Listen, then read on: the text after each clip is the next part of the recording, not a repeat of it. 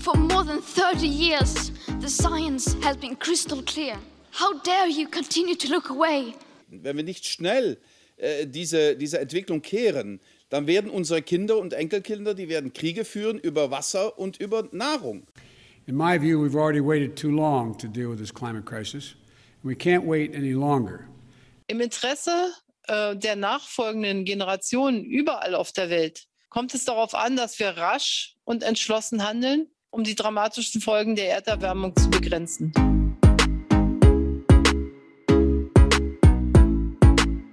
Hallo, ich begrüße Sie, ich begrüße euch ganz herzlich zu unserem neuen Klimapodcast, dem Gradmesser. Mein Name ist Ruth Ziesinger, ich bin Redakteurin beim Tagesspiegel und Greta Thunberg, Franz Timmermans, Joe Biden und Angela Merkel haben es gerade noch einmal deutlich gesagt. Die Klimakrise ist da und die Zeit, die schlimmsten Folgen zu verhindern, die ist knapp. Besonders spannend finde ich daran, die meisten Menschen haben das erkannt. Ganz viele Deutsche sagen auch, dass sie selbst dazu bereit wären, mehr für den Klimaschutz zu tun. Aber gleichzeitig ist klar, was wir heute machen, reicht noch lange nicht. Und zwar noch nicht einmal, um das von uns selbst gesetzte Ziel zu erreichen, das sogenannte 1,5 Grad Ziel des Pariser Klimaabkommens. Das 1,5 Grad Ziel bedeutet, die Erde soll sich bis zum Ende dieses Jahrhunderts im Durchschnitt nicht mehr als um 1,5 Grad erwärmen. Und zwar im Vergleich zu der Zeit, bevor es mit der Industrialisierung so richtig losging. Also grob gesagt die Zeit ab 1850, als die Fabriken immer größer und immer mehr Dampfmaschinen befeuert wurden und seitdem immer mehr Kohle, Öl oder Gas zur Energie gemacht und immer mehr Treibhausgase in die Atmosphäre gepustet werden. Seit dieser Zeit ist die Durchschnittstemperatur der Erde schon um 1,3 Grad gestiegen. Wir sehen also, es bleibt wirklich nicht mehr besonders viel Zeit.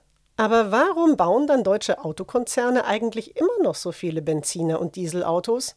Wo hakt es denn bei der Energiewende? Retten mehr Bäume wirklich das Klima? Hat Bill Gates recht, wenn er neue Atomkraftwerke fordert? Und darf ich eigentlich noch Fleisch essen? Nicht zu vergessen die entscheidende Frage, wie gehen eine starke Wirtschaft und ein starker Klimaschutz zusammen. Darum und noch viel mehr wird es im Gradmesser künftig gehen. Wir werden darüber sprechen mit Energie- und Verkehrsexperten, mit Klimawissenschaftlerinnen, mit Biologen und Ökologinnen, mit kundigen Menschen aus der Wirtschaft und mit vom Klimawandel hart Betroffenen. Und auch meine geschätzten Kolleginnen und Kollegen vom Tagesspiegel sind mit ihrem Fachwissen mit dabei. Einige von Ihnen haben mir für den Podcast jetzt gesagt, warum Sie glauben, dass wir die Kurve beim Klimawandel noch kriegen werden.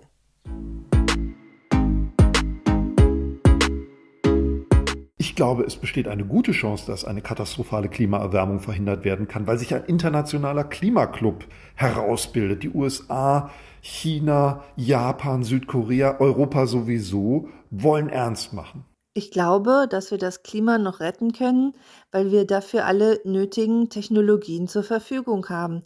Wir müssen sie nun aber auch mal anwenden und aufhören, Kohle, Öl und Gas zu verfeuern.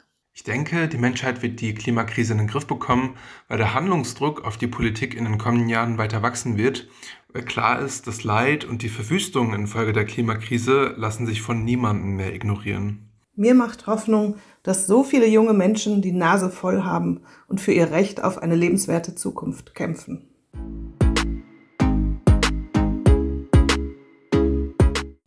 Cordula Eubel war das und davor Jakob Schland, Susanne Ehlerding und Sinan Reptscher. Sie und andere Kolleginnen und Kollegen werden hier im Podcast regelmäßig mit Einschätzungen und Analysen zu hören sein.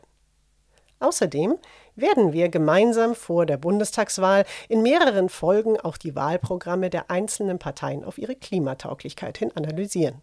Und wir wollen Ihre und eure ganz konkreten Fragen beantworten. Deshalb gibt es im Gradmesser die Frage der Woche.